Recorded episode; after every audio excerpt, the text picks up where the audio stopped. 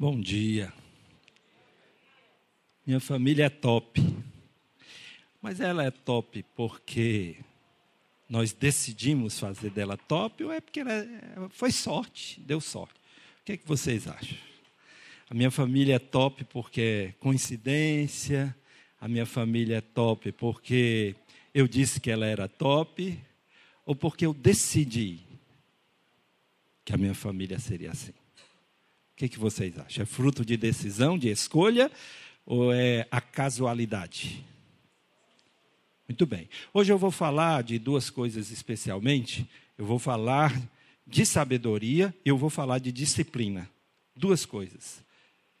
E eu espero que falar sobre essas duas coisas ajude-nos a fazer da nossa família top. Se ainda não a temos assim. Se ainda não fizemos da nossa família esse lugar assim, top. Tá bom? Vamos orar? Querido Deus e Pai, em nome de Jesus, eu quero pedir que tu nos ajude a tomar as decisões certas, a fazer as escolhas certas, para tornar a nossa família uma expressão da tua graça, da tua presença e do teu amor. Fica conosco, Senhor, nos abre os olhos, os ouvidos e o entendimento para que nos apropriemos das verdades que aqui trataremos. Em nome de Jesus. Amém. O tema da nossa reflexão é fazendo a escolha certa. E para fazermos a escolha certa, nós precisamos é, contratar um mestre que nos ensine. E nós temos a possibilidade de, de ter um ou outro mestre. Um destes mestres chama-se sabedoria.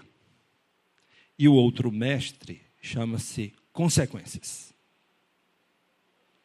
Então, você, na hora de contratar, de fazer a escolha certa, você vai ter que escolher um dentre esses dois mestres. Qual o primeiro mestre? Sabedoria. E o segundo mestre? As consequências. Vocês sabem que, e se depararam ou até vivenciam isso, tem pessoas de dura serviço. São pessoas duras, difíceis, que não conseguem negociar as coisas. Ou é do meu jeito, ou não tem conversa. Já se depararam com alguém assim? Isso é bom ou é ruim? Você é assim? Espero que não. Nós então temos dois mestres. Se nós contratamos como mestre a sabedoria, nós haveremos de pagar um preço à sabedoria para nos ensinar. Enquanto se nós contratarmos as consequências, nós pagaremos outro preço. Então eu vou falar primeiro desse mestre chamado consequências.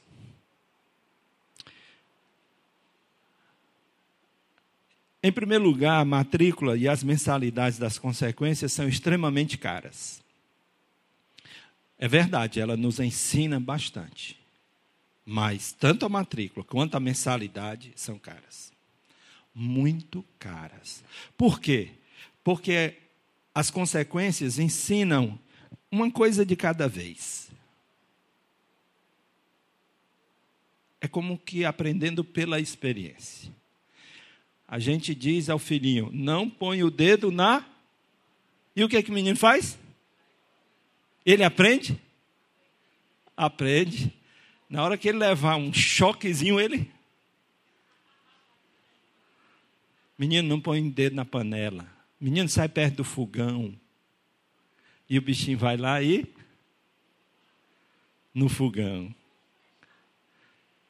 Então, esse mestre, chamado Consequências, ele ensina dessa forma. E aprende de cada vez uma, uma lição. Uma lição. E no momento em que estivermos aprendendo suas lições, isso nos custará muito caro, muito caro mesmo.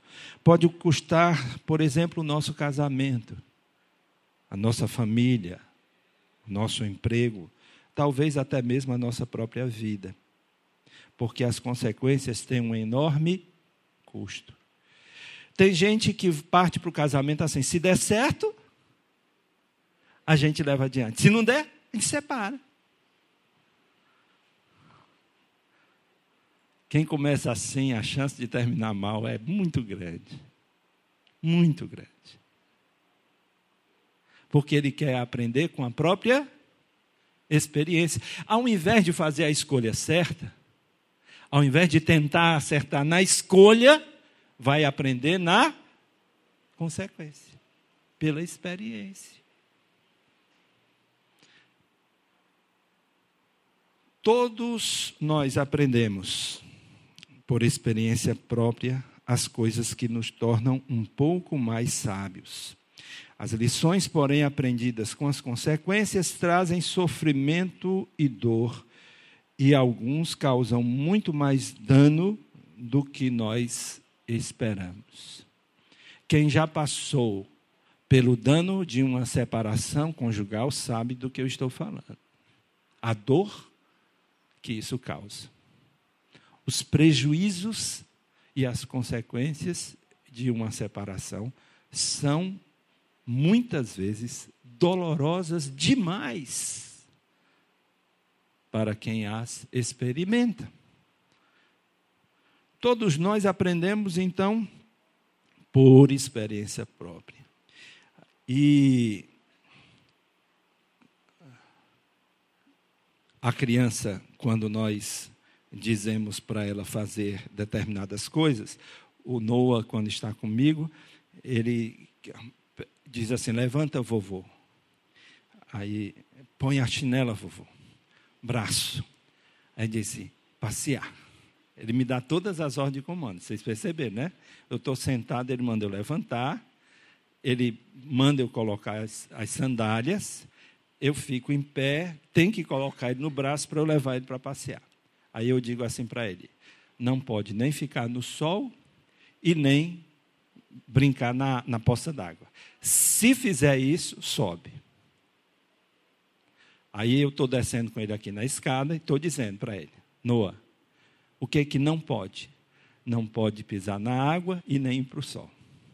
Desço. Cinco minutos depois, talvez menos do que isso, o que, é que ele faz?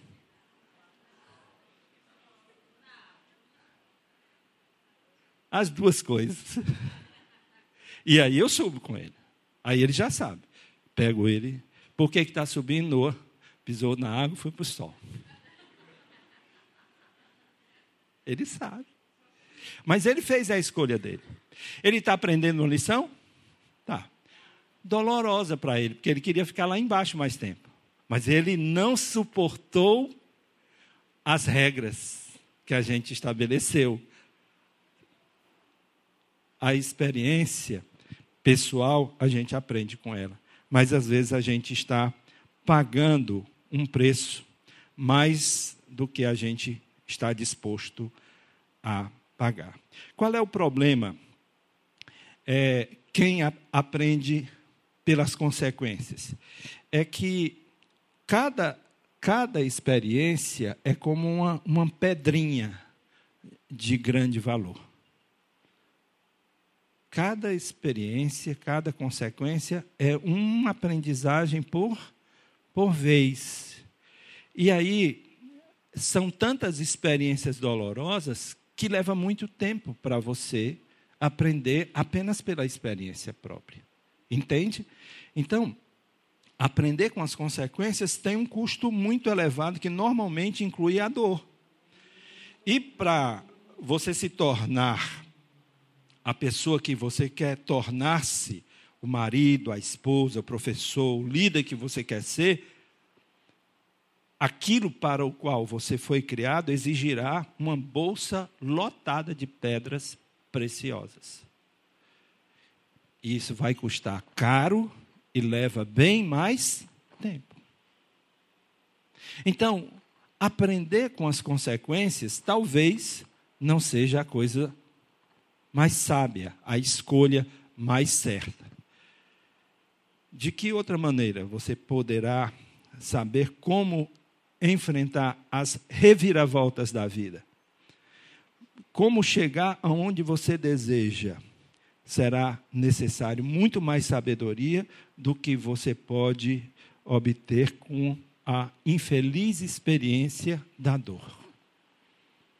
Quem só aprende com as consequências, aprende apenas com a dor. Uma lição por vez. E aí você fica todo machucado, até depois da, do machucão vem a cicatriz, todo cicatrizado na vida, e não vai viver bem suficientemente. Porque você só aprende com as consequências. Isso é sábio, isso é lógico, isso é, isso é prudente viver assim?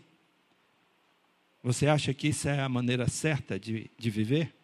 Aprendendo apenas com as consequências, normalmente ligadas à dor? É essa a escolha que você tem feito para a sua vida? Pensa um pouquinho, avalia você mesmo. A verdade, irmãos, é que nós não temos é, ossos suficientes, né? chamando assim, para obter toda a sabedoria que nós necessitamos para sermos bem-sucedidos nos tempos, especialmente os tempos difíceis.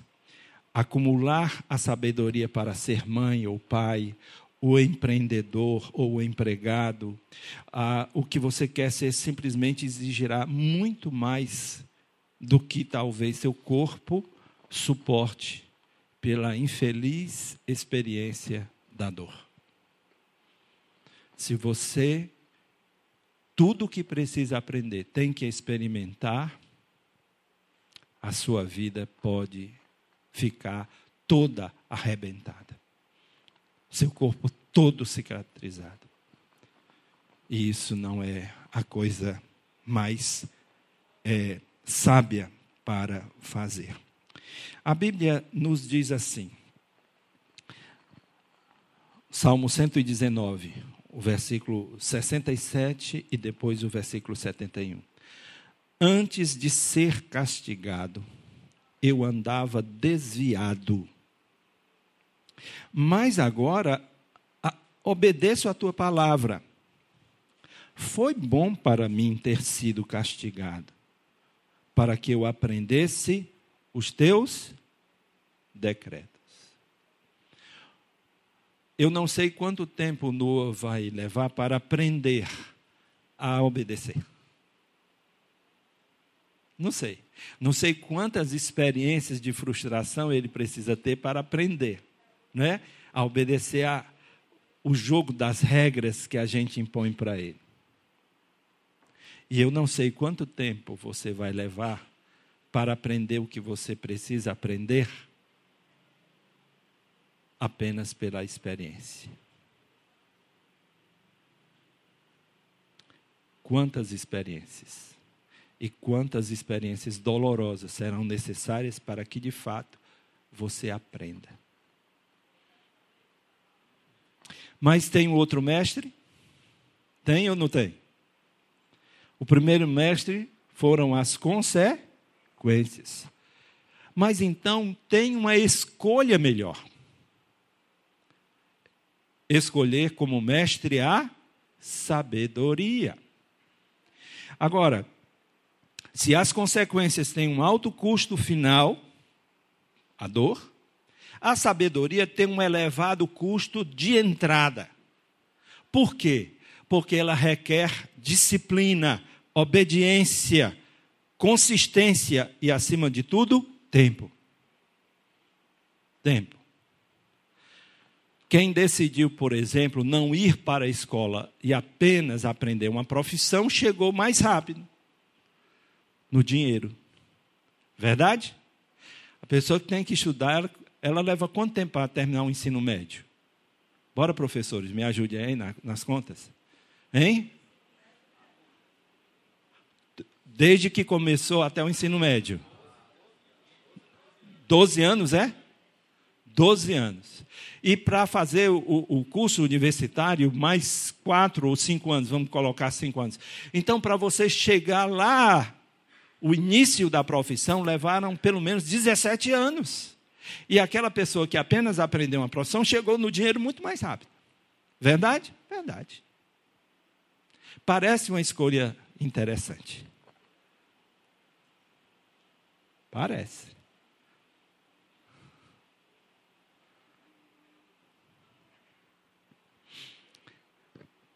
A sabedoria leva um custo mais alto, porque ela exige tempo. E as pessoas têm pressa. Não querem pagar o preço de contratar sabedoria. Agora, a sabedoria derramará sobre você tremendas e abundantes riquezas em todo sentido. É, há pessoas que querem usufruir da vida, todos os benefícios dela, sem ter que pagar o preço pelo uso do benefício. A turma está querendo fumar maconha, é, usar a pedra de crack, cheirar cocaína, e ele não quer trabalhar para sustentar o vício. O que, que ele faz? Ele vai na rua e toma teu celular e vende o celular para ter essas coisas curto prazo, todo o tempo. Certo? Mas tem consequência aí? Tem? Tem. Tem consequência. Tem consequência. Há pessoas então que, diferente disso, usando a sabedoria, elas vão levar todo o tempo que for necessário até ter acesso ao dinheiro para poder ter os bens que precisa. Exige disciplina? Sim. Exige horas de estudo na escola e horas de estudos em casa, sim. Mas a verdade é que os benefícios de quem pagou, paga o preço para adquirir a sabedoria na escola, na faculdade, tem uma compensação final, que, ao que parece, é compensatória. Você chega a ser, por exemplo, um delegado de polícia civil sem estudar? Você chega a ser um agente da Polícia Federal sem estudar? Você consegue ser um médico, um contador, enfim, essas profissões que têm uma compensação financeira é, boa, justa, sem pagar o preço de passar anos na cadeira escolar? Tem como ter isso? Não. Algumas pessoas e poucas pessoas, gente, e esse é o fato. Algumas e poucas pessoas conseguem, sem esse, sem esse percurso aí, no empreendedorismo pessoal, ultrapassar e chegar lá na fonte de dinheiro, na fonte de riqueza, bem, tranquilo. Mas não é a maioria. Só tem um Ronaldinho na vida, gente. O resto ganha menos de um salário mínimo jogando nos campos de futebol do, do mundo inteiro. Só tem um Ronaldinho. Você entende isso? Então, é um em um milhão que dá essa sorte de não tendo pago esse preço, chegar lá no recurso e na vida econômica satisfatória. A maioria tem que pagar e passar por esse processo aqui. E quando não pôde ou não quis fazer isso, vai passar a maior parte da sua vida tendo que lidar com as dificuldades do subemprego ou do desemprego. Estou exagerando? Eu não estou exagerando. É vida real. Eu estou falando de vida real. Na próxima semana eu vou pregar e eu vou falar de um tema que esse tema tem um preço muito alto na vida familiar, que chama-se equilíbrio financeiro. Viu, pastor? É sobre isso que eu vou falar no próximo domingo. Por quê? Porque o desequilíbrio financeiro gera desgaste e desgaste e mais desgaste sobre a vida conjugal e a vida familiar. Então, quem não pôde, ou quem não teve acesso, ou quem não quis passar pelo banco escolar para se preparar melhor para o mercado profissional, passa a maior parte da sua vida no tranco, todo o tempo no tranco, na dificuldade. Então, a sabedoria tem um preço e exige um, um preço alto de disciplina, de tempo. E que nós, então, precisamos é, saber que tipo de vida nós queremos ter no nosso futuro, e especialmente quando a gente é mais jovem e tem mais tempo para tomar essas decisões. Você quer saber qual é a maior diferença entre as consequências e a sabedoria? Ou vocês já perceberam? Qual é a principal diferença entre a gente contratar como mestre a sabedoria ou as consequências? Hum? Conseguiram perceber a diferença? Bom, a sabedoria ensina a lição antes de você cometer o erro. Ou seja, é para você não cometer o erro. A sabedoria diz assim: escove os dentes após a refeição. Isso é o que a sabedoria ensina. Quando você escova seus dentes, depois das refeições, o que, que acontece? Você previne a cárie e perder os dentes. Outro dia eu estava na, com o meu dentista, e aí perguntei assim, doutor, quando eu ficar mais velho, eu vou ficar banguela? Ele disse, não, se você cuidar dos seus dentes como você faz, você vai chegar na velhice com os seus dentes. Eu pensei que era como um cachorro velho, que caiu os dentes. Mas não é não. O Jupi, o cachorro mais velho lá do sítio, ele está perdendo os dentes, o coitadinho, né? Não vai para o dentista. Mas eu sei que se eu cuidar dos meus dentes, mesmo na minha velhice, eu vou tê-los. A sabedoria, então, me ensina a ter a disciplina de escovar meus dentes, de ir para o médico, de fazer a limpeza, de cuidar da cárie para que os meus dentes não caiam, não apodreçam na minha boca. Entenderam isso? A sabedoria, então, ela nos ensina para que a gente não cometa o erro. E as consequências? As consequências exigem que você cometa o erro para depois aprender. Né? A pessoa não escovou os dentes, ficou com bafo de onça, né? Ficou com bafo de onça, vai chegar perto da pessoa, hum, pessoa não aguenta, e daí a pouco está banguelo, indo para o protético para fazer a prótese. E aí tem que usar corega. É corega? a consequência. Olha só. Tudo isso poderia ter sido evitado. Fazendo o quê? Escovando os dentes. Escovando os dentes. Indo ao dentista.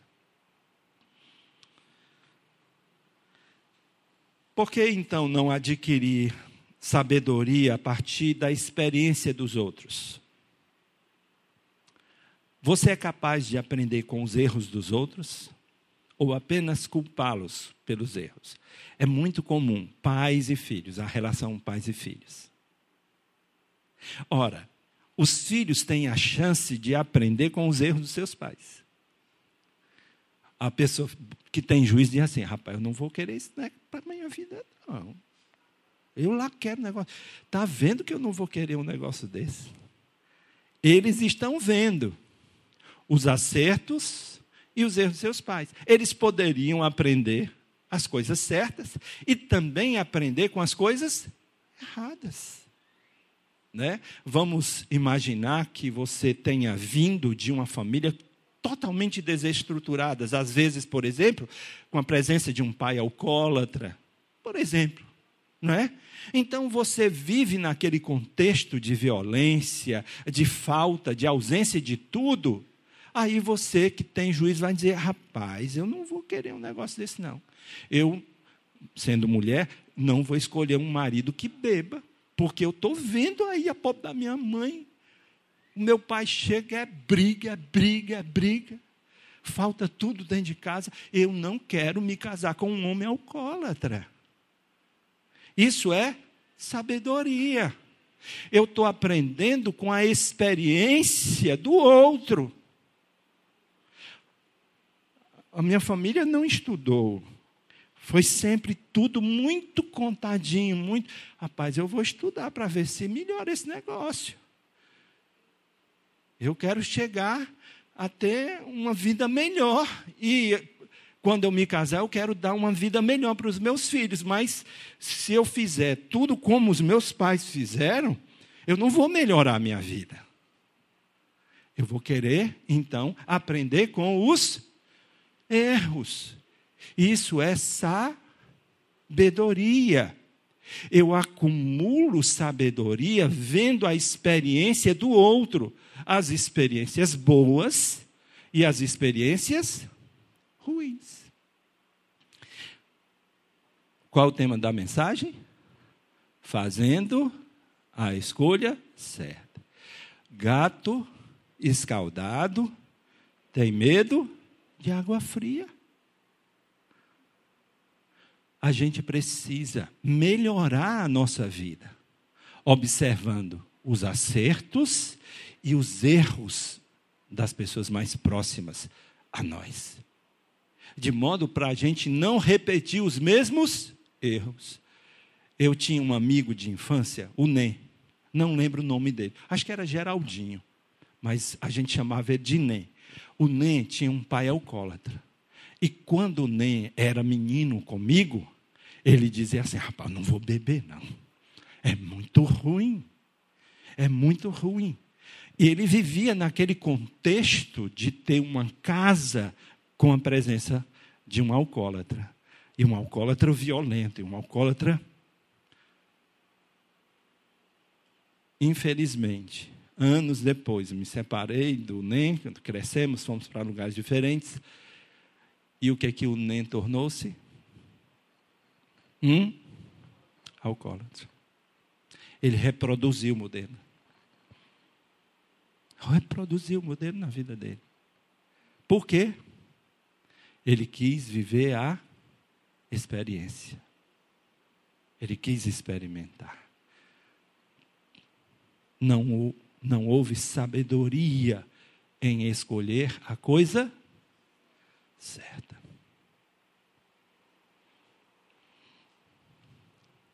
Ouvindo o que as outras pessoas contam, economiza a você muita dor.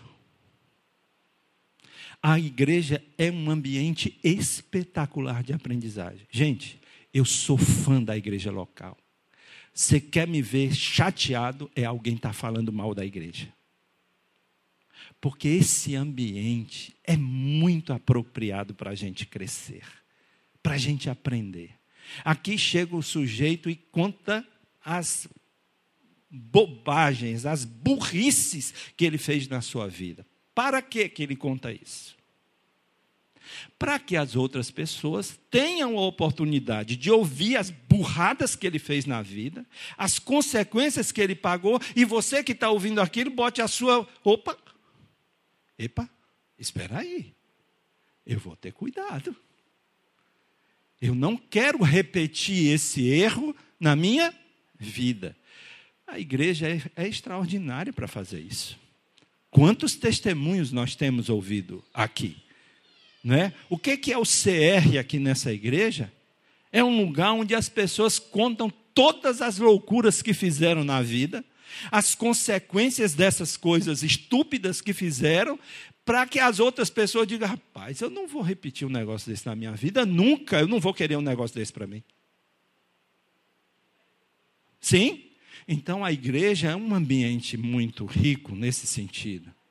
Porque aqui a gente tem a coragem de expor a própria vida, de contar os próprios erros, para que as outras pessoas que ainda não fizeram tenham a oportunidade de não fazer. Por quê?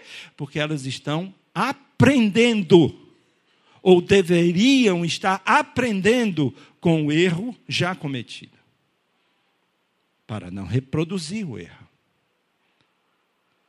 Aprendendo uma lição de cada vez, você adquire um pouco de sabedoria a partir da experiência do outro e não precisa sofrer como ele sofreu para aprender a mesma lição. Um camarada chega aqui e diz assim: Eu já tive quatro casamentos. O meu quarto casamento, tá? Quando eu cheguei aqui, estava para acabar por causa da minha, do meu estilo de vida, por causa do meu alcoolismo, por causa da minha falta de habilidade, da minha falta de sabedoria. A pessoa que ainda não casou, ela vai, ou está casada, está naquela rota, naquela mesma direção, ela vai recuar, vai repensar vai refazer, vai se reprogramar. Gente, vamos aprender uns com os outros. A Bíblia esconde os erros dos seus personagens, hein, pessoal? Ela revela. Ela põe a vida de todo mundo na tela. Não esconde nada de ninguém. E a própria Bíblia dá uma razão para isso. Qual é a razão?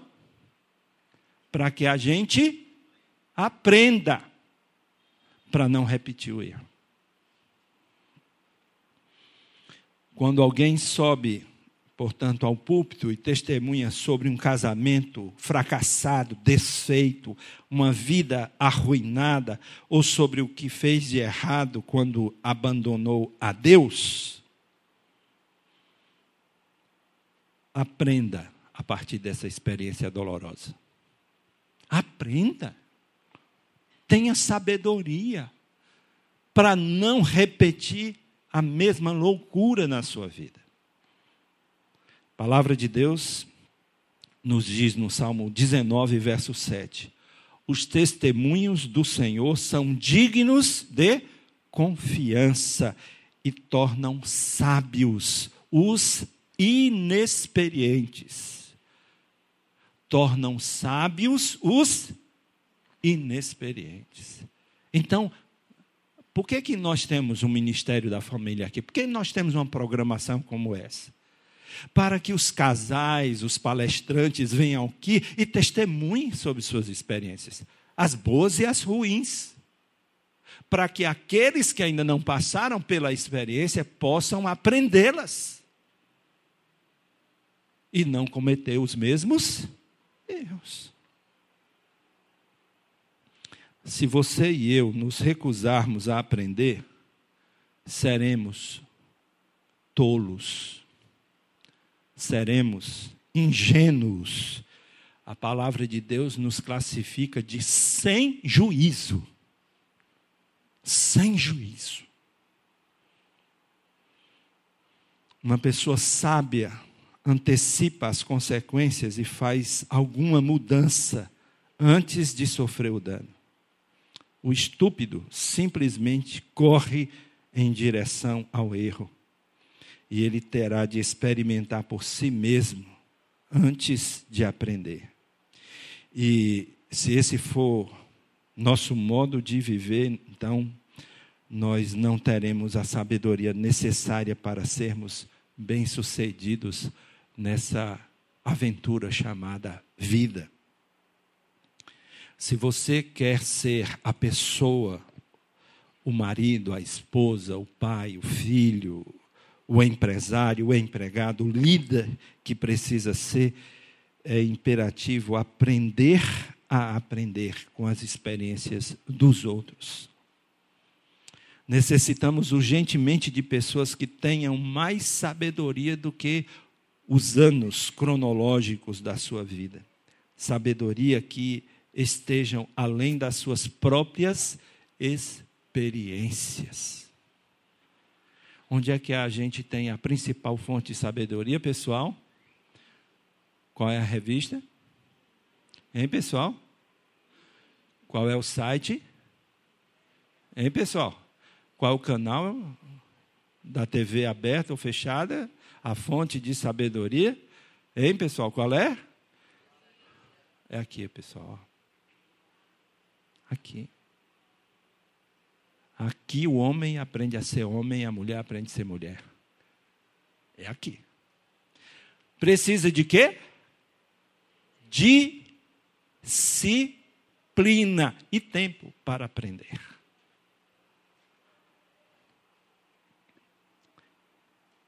Existem dois tipos de dor. Assim como existem dois mestres na vida, existem também dois tipos de dor. Ambos podem causar sofrimento, mas um leva você adiante, enquanto o outro faz retroceder. Essas duas dores são chamadas disciplina e arrependimento. Quais são as dores? A dor da disciplina. Eu me inspiro no Zé Maria. Se nada impedir de segunda a sexta-feira, pelo menos ele está aqui do lado, na academia, fazendo o exercício dele, não sendo um homem sedentário. Cabelinho branco está lá, ó. bicicletinha na esteira. Ele pega mais peso do que eu. É. Ele está lá com a maromba lá mais peso do que eu. Disciplina pessoal. Disciplina pessoal. A qualidade de vida dele é melhor do que a qualidade de um homem da mesma idade que ele tem, sem a disciplina da atividade física. Concordam comigo? Então, a qualidade de vida e a extensão de vida dele, por causa da disciplina da atividade física, o levará a ter mais qualidade de vida por mais tempo. Ao passo que um homem que passa o dia sem nenhuma atividade física, tendo a mesma idade que ele tem, vai o quê? Atrofiar a musculatura. Vai ganhar peso vai ganhar gordura. E aí a saúde, ó, vai embora. A dor da disciplina. Todo dia está naquele lugar. E as músicas são as coisas mais lindas do mundo, né, Zé? Pai, são inspirativas. Olha a bunda, olha a bunda, olha a bunda, olha a bunda. Baixa a bunda, baixa a bunda, baixa a bunda. Rebola a bunda, rebola. Meu Deus do céu, que lixo é aquele, meu Deus do céu? Um dia eu quase, um dia literalmente eu dei um grito na academia com a imundície que estava botando para a gente ouvir. Mas eu não sei que cultura é essa, meu Deus do céu, nessas academias. Misericórdia. O caba tem que ter sangue no olho para ir para um lugar desse e ficar ouvindo aquelas porcarias, porque dá vontade de vomitar, honestamente falando, porque não tem nada, nada, nada, nada, nada que você ouve num lugar com as músicas daquela que prestem. Então, acaba tem que ter sangue no olho mesmo para aguentar. Então, tem que ter disciplina. Disciplina para ir para um ambiente desse. Agora, investir tempo com a leitura da Bíblia nem sempre é agradável. Um livro desse não tem nem figura, pastor. Tem nem figura, é só letra. Uma letra miúda, negócio chato. O pessoal começou, na minha época, né, na, eu sou dos anos 60, então comecei a ler nos anos 70, por ali, a gente tinha gibi, né? Tudo tinha figura. Nessa geração acostumada com gibi, com figura, pega uma Bíblia dessa, só tem letra, o cara diz, rapaz, não vou ler um negócio desse nunca. Aí o infeliz ainda mete os olhos na genealogia, aí acabou-se. aí é que não lê mesmo a Bíblia.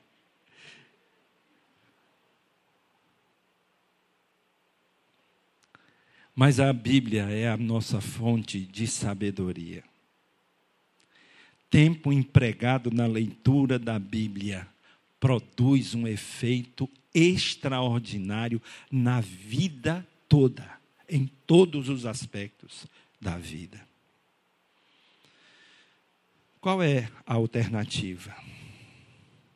A dor da disciplina custa bem menos do que a dor do arrependimento. Não chega nem perto a dor da disciplina com a dor do arrependimento. Quem tem vida sedentária, eu vou dizer para você, ó, escuta para mim. Você pode ter agora apenas 20 anos e ter vida sedentária. Sabe qual é o futuro do sedentário? Vou lhe dizer, não precisa ser profeta, isso aqui não é profetada não. Isso aqui é ciência. Vou dizer para você, o seu futuro sabe qual vai ser? Em cima de uma cama. Doente tendo que ter alguém para fazer o seu asseio. Sabe por quê? Porque você fez a escolha errada. E aí, você vai ficar naquela cama, todo sujo, precisando de alguém para te limpar, e dizendo assim: por que, que eu não ouvi o pastor Jairo? Pastor Jairo pregou aquela mensagem tantas vezes. Vocês sabiam que todos os anos eu prego essa mensagem aqui? Todos os anos eu prego essa mesma mensagem. Não é a primeira vez. Para ver se abre os olhos de vocês.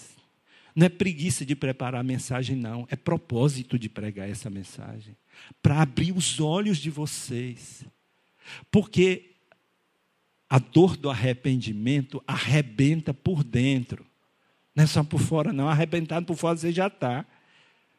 Você adoece emocionalmente.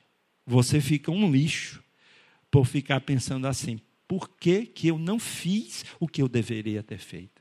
Por que, que eu não ouvi?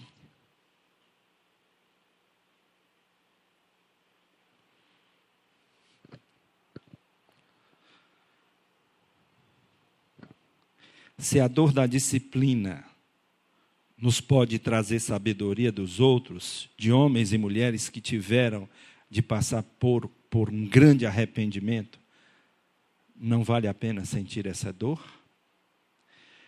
Em 1 Coríntios 10, nós lemos assim: E não se queixem, como alguns deles se queixaram, e foram mortos pelo anjo destruidor. Essas coisas aconteceram a eles como exemplos e foram escritas como advertência para nós sobre quem tem chegado o fim dos tempos.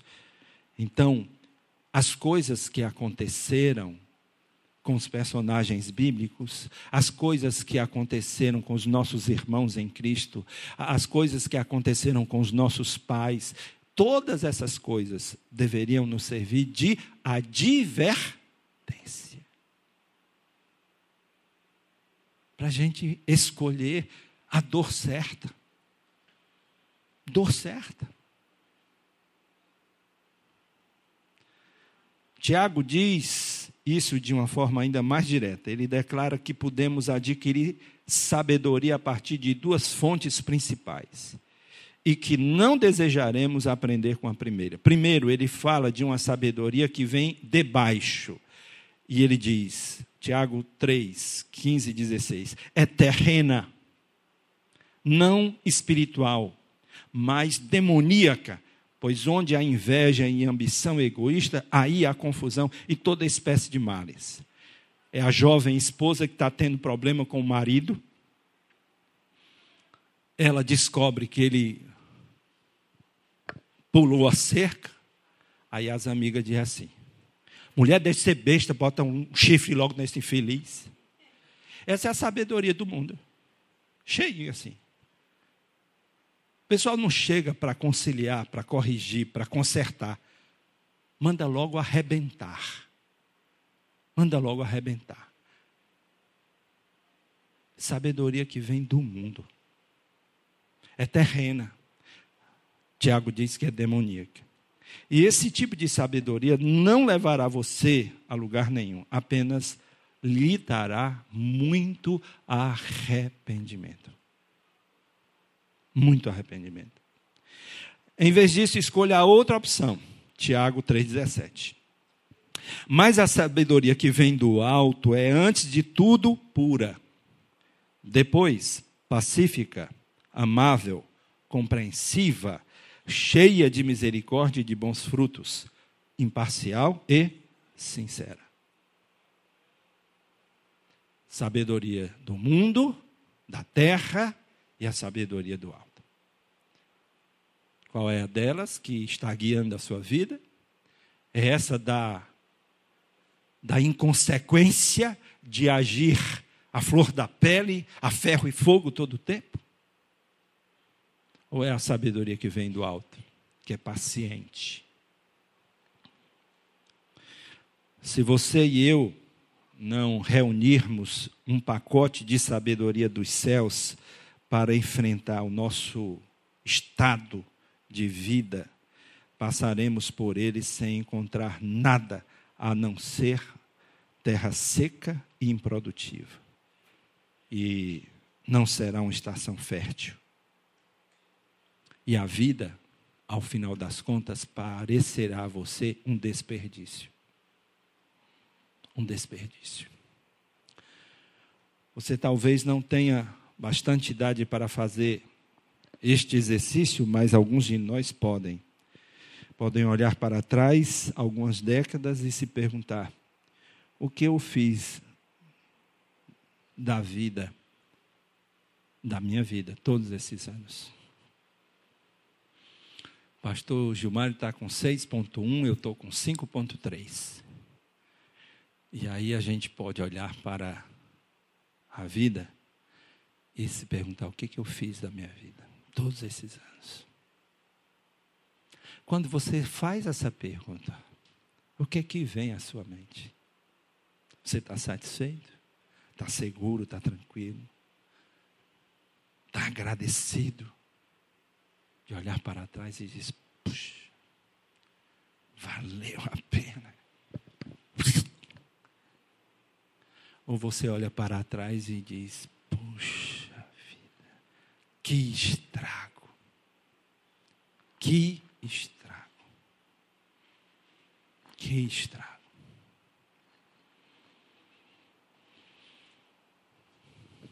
onde tomei uma decisão errada que trouxe consequências para mim para os meus. Qual é a nossa expectativa de vida? 60, 70, 80 anos. Chegar ao final da sua vida e olhar para trás e diz: puxa vida, quanto desperdício. Como poderia ter sido diferente? Vocês que ainda não chegaram lá, têm chance de rever esse negócio. Presta atenção. Olha o que a igreja propicia para a gente.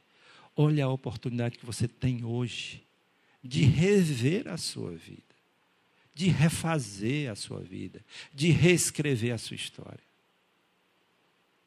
Dá tempo. Dá tempo. Cuidado com as escolhas. Cuidado.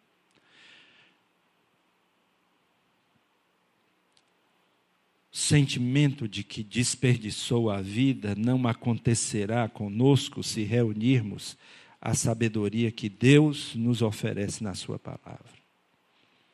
Armados com Sua cortante e eterna verdade, começaremos a negociar as reviravoltas da vida e a navegar corretamente, permanecendo na rota certa. A Bíblia é o maior livro de sabedoria do universo. E por essa razão, Salmo 119, 98 e 99 diz assim: Os teus mandamentos me tornam mais sábio que os meus inimigos, porquanto estão sempre comigo. Tenho mais discernimento que todos os meus mestres, pois medito nos teus testemunhos. Você quer olhar para uma pessoa sábia? Ela vai estar com a sua Bíblia na mão, aberta, e com uma sede de Deus, sede de conhecer Deus, sede de conhecimento de Deus. Você quer olhar um tolo? É aquele que despreza a palavra, aquele que lhe faz pouco caso, aquele que não paga o preço, que não gasta tempo. Está na igreja, mas é a mesma coisa que não está. A única oportunidade que tem com a palavra é agora, quando é confrontado. Mas no dia a dia, despreza. Ai, Jesus. Se você estiver disposto, a Bíblia lhe dará sabedoria maior do que o número que representa os anos da sua idade. E ela lhe poupará dores de cabeça além da sua imaginação. A Bíblia é fonte de sabedoria, irmãos. Outra fonte de sabedoria são os conselhos dos sábios, ou a presença de um discipulador ou discipuladora em nossas vidas. Eu acredito que um discipulador, uma discipuladora pode nos poupar provavelmente uns 10 anos de sofrimento, dor e erros. Discipulador é a pessoa que já esteve naquele lugar e nos dá um mapa para chegarmos lá. Imagina você, alguém diz aqui: Olha, o meu endereço é esse. E ela só diz isso. Mas o discipulador diz: Esse aqui é o endereço, está aqui o mapa. Quem chega primeiro? Hein, pessoal? Quem chega primeiro lá? Quem tem um mapa. Quem tem um mapa? Ele erra o caminho? Não, porque ele tem um mapa. O discipulador é alguém que vai nos dar o mapa. E ele vai nos ajudar a poupar tanto dor, tanto erro, tanta bobagem. Podemos adquirir mais da sabedoria sem ter que passar pelas experiências que o fizeram sofrer na vida, no casamento, na criação dos filhos, no trabalho e até na igreja. O discipulador vai nos dizer assim: ó, eu fiz essa meleca aqui na minha vida, a consequência disso foi isso. Fique esperto. Entende isso? O discipulador é aquele que vai ser honesto com você. Ele vai contar as vitórias que teve, mas vai contar para você as suas derrotas também, que é para você não repetir.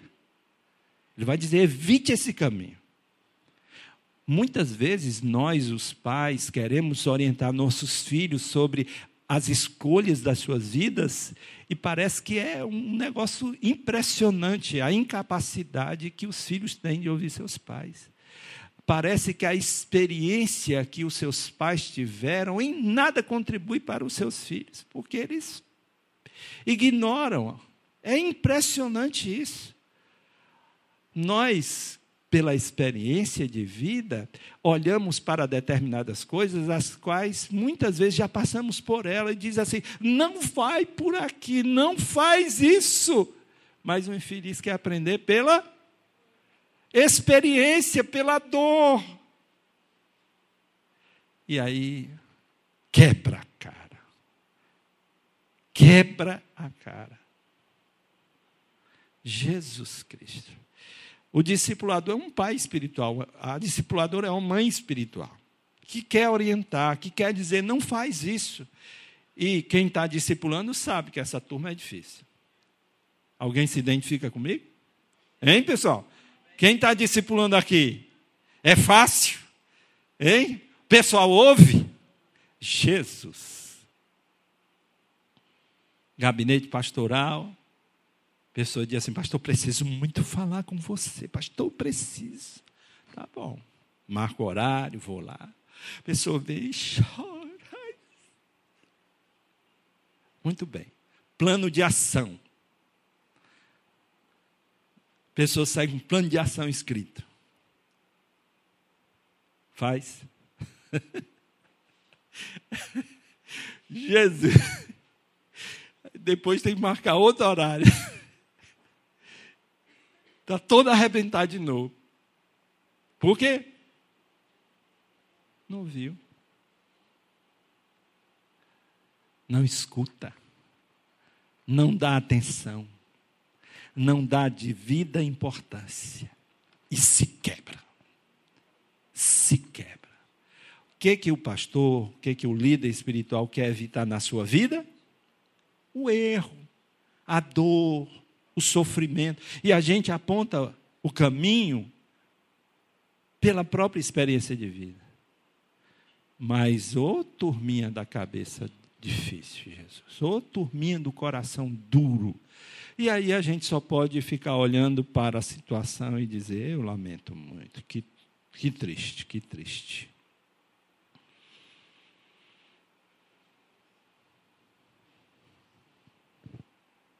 Se tivermos humildade, maleabilidade, ser ensinável, ser passível de correção, nós experimentaremos mudança e transformação na nossa maneira de viver.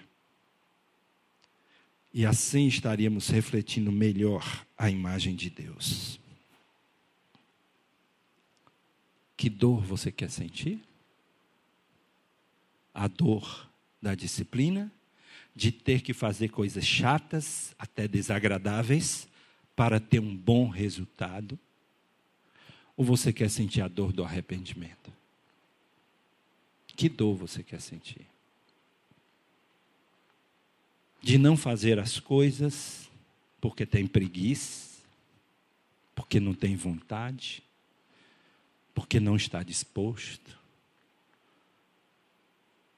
A escolha que você vai fazer vai determinar o resultado que você vai obter. A vida é simples, há uma inteligência, uma racionalidade por trás da vida. Nós temos que ter intencionalidade.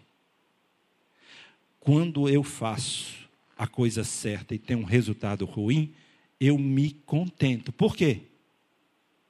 Porque eu fiz a coisa certa. Eu não tinha garantia do resultado. Mas se eu fiz a coisa certa, eu fico em paz. Eu estou fazendo meu exercício físico, estou cuidando da minha alimentação, estou tomando remédio. Se eu morrer do coração, ter um infarto, morri, porque tinha de morrer dessa desgraça mesmo. Mas eu estou fazendo a minha parte, tranquilo.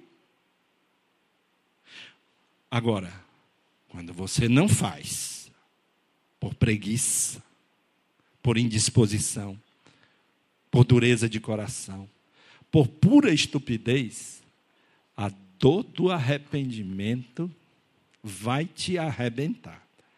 E as pessoas, por mais que gostem de você, vão olhar para aquela situação e dizer: Oh meu Deus, tadinho. É só isso que vão poder fazer por você. Olhar e lamentar pela sua sorte. Pela sua sorte, não. Pela sua escolha que Deus nos dê juízo e nos faça escolher como mestre a sabedoria e a dor da disciplina. E o povo de Deus disse: Amém. Amém. Que assim seja.